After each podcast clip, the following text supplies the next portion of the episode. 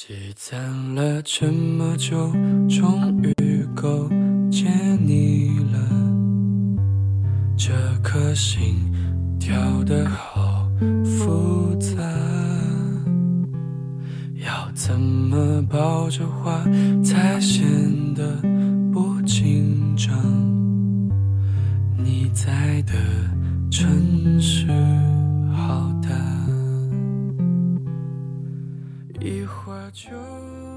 二零一九年八月三十一号晚上的十一点五十分，记不清楚这是第几次开始录这篇声音日记，因为太久没有对着手机说话，所以有一点点局促吧。反观这两年，我的声音日记录的越来越少，不是说我的生活越来越无趣，也没有，我去了越来越多的地方。开始了不同的尝试，也做了很多想做的事儿。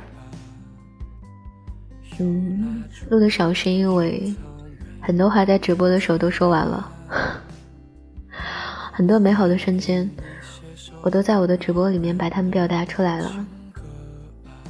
但是因为没有系统的提炼出来，所以似乎找不到太多记忆的根据。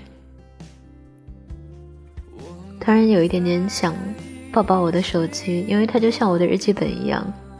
我已经很久很久没有对着它写日记了。我不知道该说是委屈我的手机了，还是该说我委屈自己了。似乎很久没有给自己一段时间来审视自己了。但是每分每秒、每时每刻，我都在对生活有所体验。以及感悟，我不知道今天我会说多少，但是我已经准备好开始说了。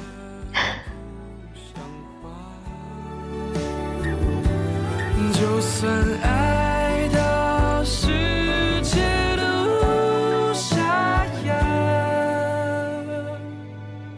我都不让你害怕。积攒了这么久。姐姐在外面工作很久，这次回来，我跟她度过了不到一个星期的时间。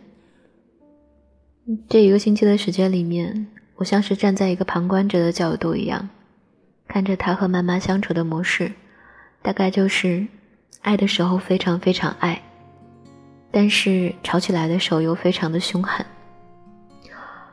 仔细的回想一下，我好像好久好久没有跟妈妈非常激烈的争吵了。大概是因为直播做多了吗？还是人长大了？妈妈每次在凶我的时候，我都会对她说：“我爱你呀。”妈妈会说：“你不要这么恶心好不好？我正在骂你呢。”我会非常认真的说：“妈妈，你说这个世界上……”会有人比我更爱你吗？我大概是唯一一个一边被妈妈骂“你怎么这么粘人啊”，一边坚持撒娇的小女儿了吧？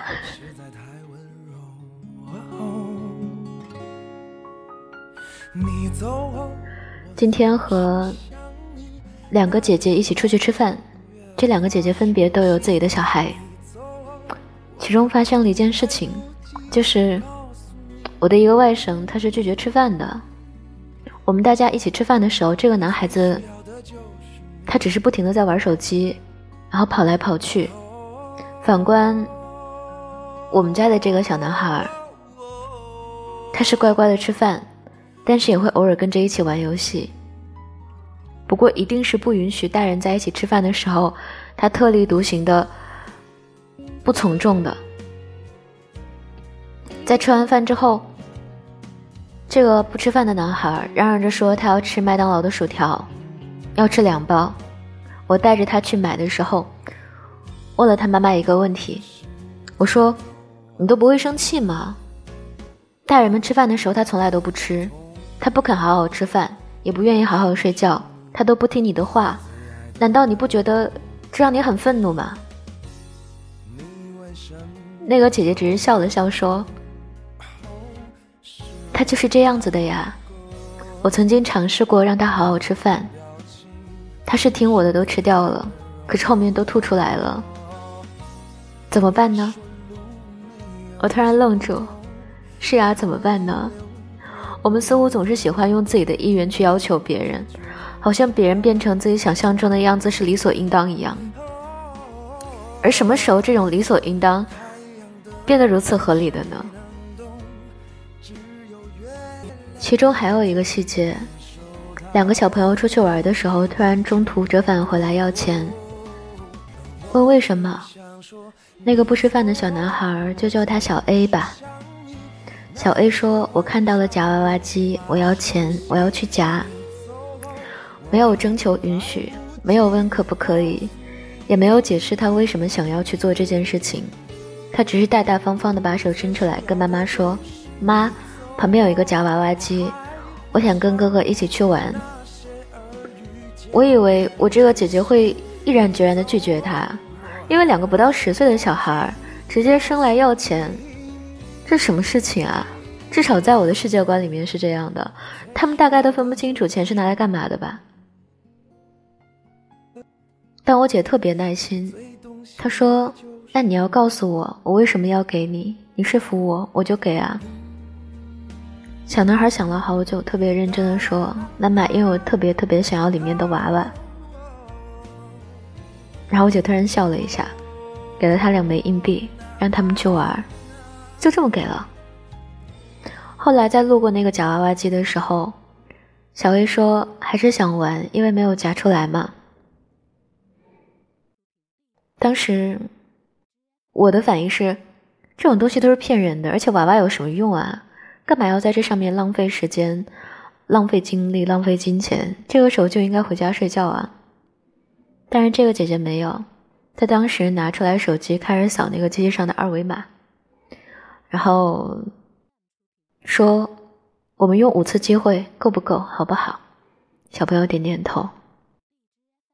然后他花了五块钱，让小朋友在旁边就自己去玩这个机器。我当时又愣了一下。我发现，我会对我外甥说，希望他可以有自己的想法，希望他可以勇敢的要糖。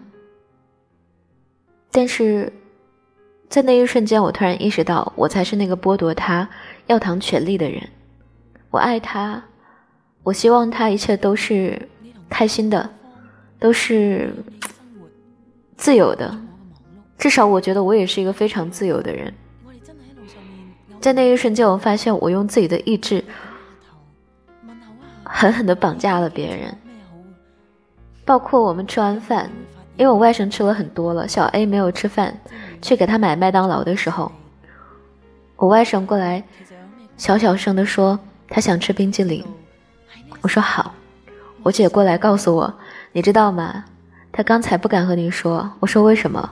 他说，小孩子说。我如果跟小姨说我想吃冰淇淋，小姨一定说你都吃了那么多，这么晚了就不要吃那么凉的东西了。突然愣住，这算是变成我最不想成为的大人了吗？而我该怎么去改掉这个糟糕的习惯呢？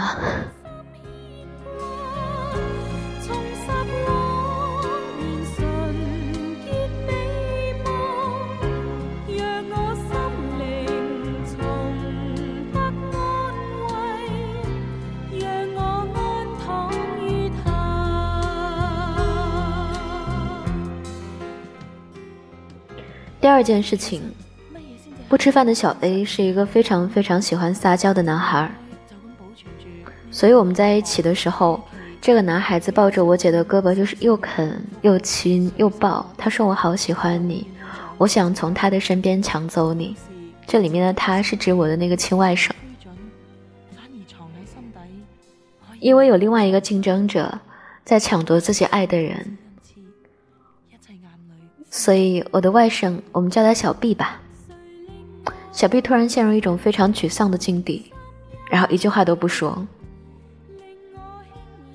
他满脸憋得通红，不知所措。我那个时候好像看到了小时候的自己。当我的朋友身边有一个对他更加主动、更加强势的人的时候，我第一个反应不是把我的朋友抢回来，而是我想要放弃。好，既然你的身边有这样一个人，你是不是不需要我了？那我不要你了。可是我从来都没有问过那个人，你还要不要我？你跟我之间到底还是不是朋友？像这样的情况延续到我现在，包括我成为了一个大人，也依然是这样。当我的身边出现一个人，他比我更加强势，更加懂得要糖的时候，我第一个反应不是把我珍惜的人抢回来，我第一个反应是放弃。为什么放弃呢？我深夜里面问了自己很多遍这样的问题，想了又想，想了又想，大概是因为这和我高中放弃学习是一样的事情。我高中之前的学习成绩非常优秀，我一度觉得自己是天才，可以不需要努力就能轻轻松松考得很高的成绩。后来高中去了一个省重点高中。发现自己不努力是真的没有办法保持上游的成绩。之后，我在尝试了两次努力，依然失败。之后，我突然放弃，我不再努力了，因为我接受不了，在我努力之后，依然要承受失败的这个打击。我很害怕一件事情，他用结果来告诉我你不行。想起太宰治说的那句话：“懦夫连棉花都会害怕，看到幸福就觉得会受伤。”我经常拿这句话去说别人，可是不得不说，有的时候也是这样啊。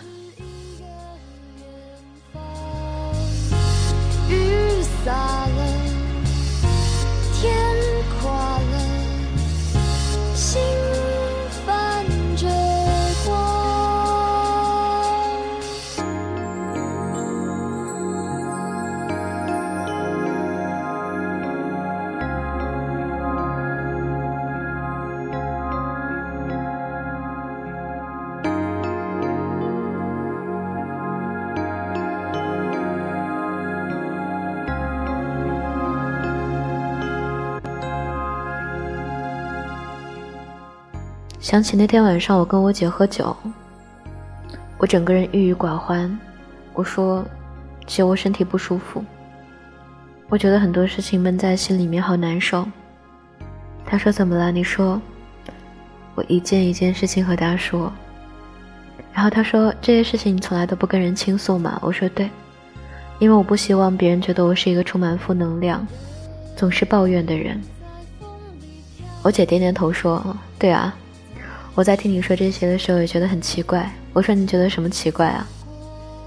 他说：“因为我妹这么优秀，为什么会觉得这些事情就可以把你击倒呢？你不是一直都很好吗？不论别人做什么，不然不论别人怎么样，那都是别人的事儿。你一直都很好，你也一直都很棒，这是任何人都改变不了的。”我反复的、反复的、反复的去思考我姐说的话，就像今天，小 B 在车里面，因为他的妈妈被另外一个小朋友抢着亲近的时候，他表现出来的嫉妒、郁闷以及沉默一样。其实其他的小朋友再优秀，都不及他千分之一好，因为那是最爱他的妈妈。而我何尝不是这样呢？因为其他人而放弃了自己想要的东西，想要珍惜的人，包括想要的生活，想做的选择。我的 iPad 上刻着一句话：“此生只为取悦自己。”但不得不承认的是，我在很多时候。也会和所有的凡人一样，把自己的希望投射到别人身上，渴望通过别人的肯定来证明自己是好的，是优秀的，是还不错的。可是我一直都在告诉自己，能够左右我的，从来都只有我自己。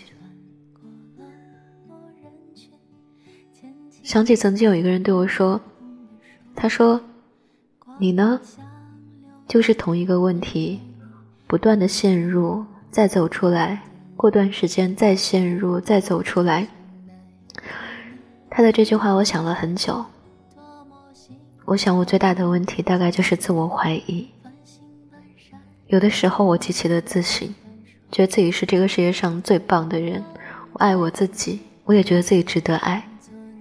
可是，在某些时候，又会为自己的不足而感到，而感到局促，感到不知所措，然后一而再、再而三的否定我自己。这应该是十六岁的我才能做得出来的事儿呀，怎么到现在的时候还是会这样呢？笨蛋，想叫自己笨蛋。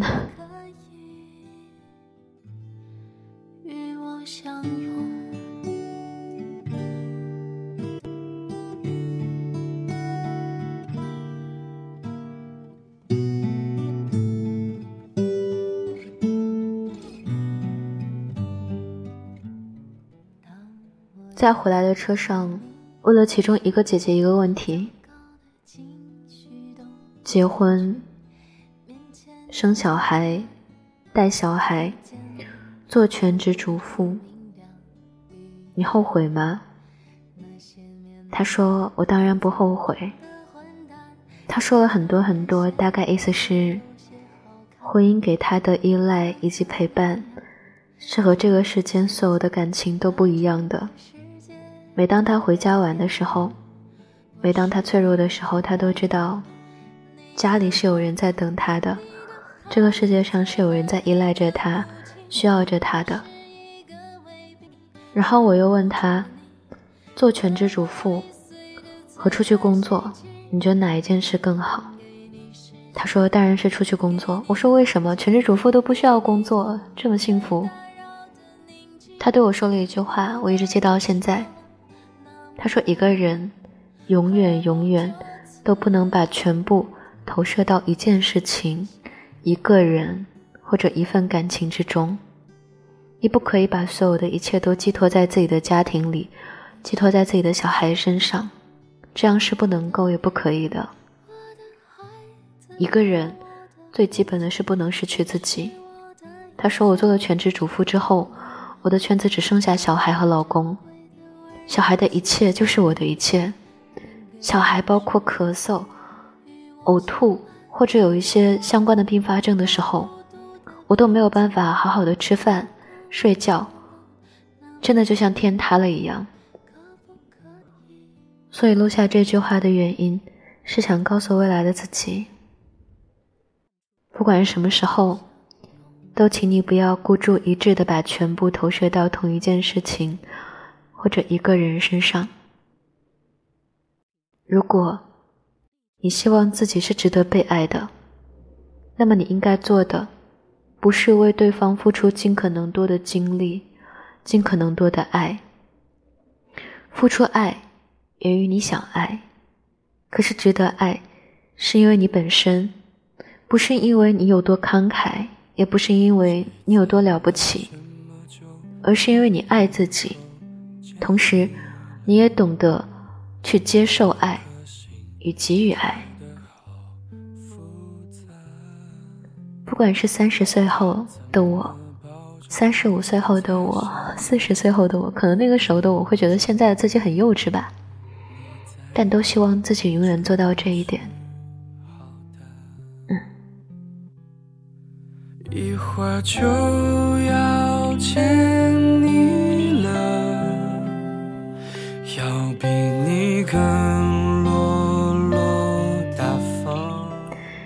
其实每年每个月的最后一天，都会在直播间和大家度过，我们一起守每一个月的最后一秒，然后在新的月份的第一秒说一句“七月快乐，八月快乐”，而这个九月的快乐，我没有开播，因为姐姐九月一号下午就要坐飞机走了，我选择了用八月的最后一天和家里人吃一顿团圆饭。其实。这个事情也让我难受了很久。我问别人，我放不下，可是我有家人要陪，我到底该做出怎样的选择呢？那个男孩对我说：“我理解你的焦虑与困惑，以及你身上承担的责任感，但是所有爱你的人，都希望你能够先把自己过好，然后再去给别人爱。”这句话我想了很久。以前我觉得人嘛，要么就是好人，要么就是坏人。后来别人问我：“哎，你是一个内向的人，还是一个外向的人啊？”我发现我既有外向的部分，也有内向的部分。人好像从来没有绝对一说，不是他是绝对文静的，也不是他是绝对疯狂的。不是他是绝对多情的，也不是他绝对无情的。就像那一句，就算是杀手，也有小学同学啊。这颗心跳得好。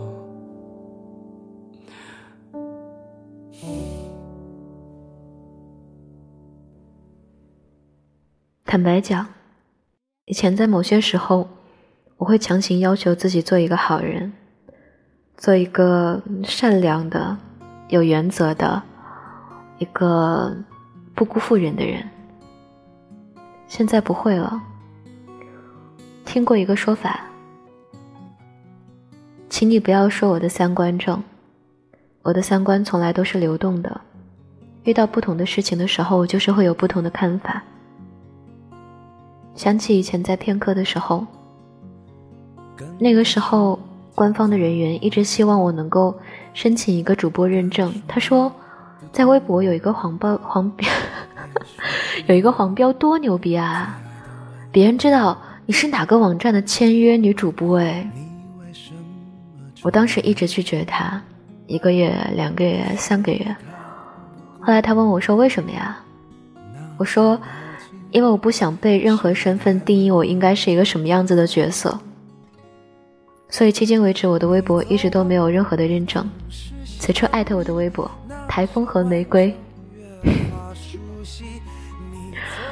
希望未来，我依然是一个不需要任何标签在身上的人。希望每一段努力的过程，都是一段珍贵的经历。也希望未来的我。依然可以像现在一样，珍惜生活的每一分每一秒。当然，同时，也希望未来的我可以像现在的我一样。既然拥有让自己焦虑的能力，就一定也要有让自己治愈自己的能力。毕竟我这么爱自己，毕竟我是最棒的。哈哈哈这是一个从八月三十一号跨度到九月一号的声音日记，想对一直都在的你说一句：九月快乐！这个九月，让我们一起努力啊！一切都会好起来，好的像蓝色的海，你说呢？晚安，亲爱的小耳朵。你说路没有尽头，可以留也不能留，因为这就是爱的痛。太阳的梦谁能懂？只有月亮每天感受它梦里想说，你走后，我总是想你。那些欢笑越发熟悉。你走后，我还来不及告诉你。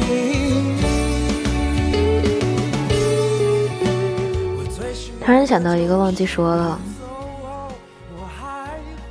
我姐说了一句话，她说：“人这一辈子到底该怎么过，没有人知道。但至少在他快要四十岁这个年纪，他觉得人应该按照自己想要的方式来过，不管是什么样子，只要是自己坚定选择的、喜欢的就好了。希望我可以真的做到。”自由的度过这一生，嗯嗯嗯嗯嗯，九月快乐，Mm-hmm.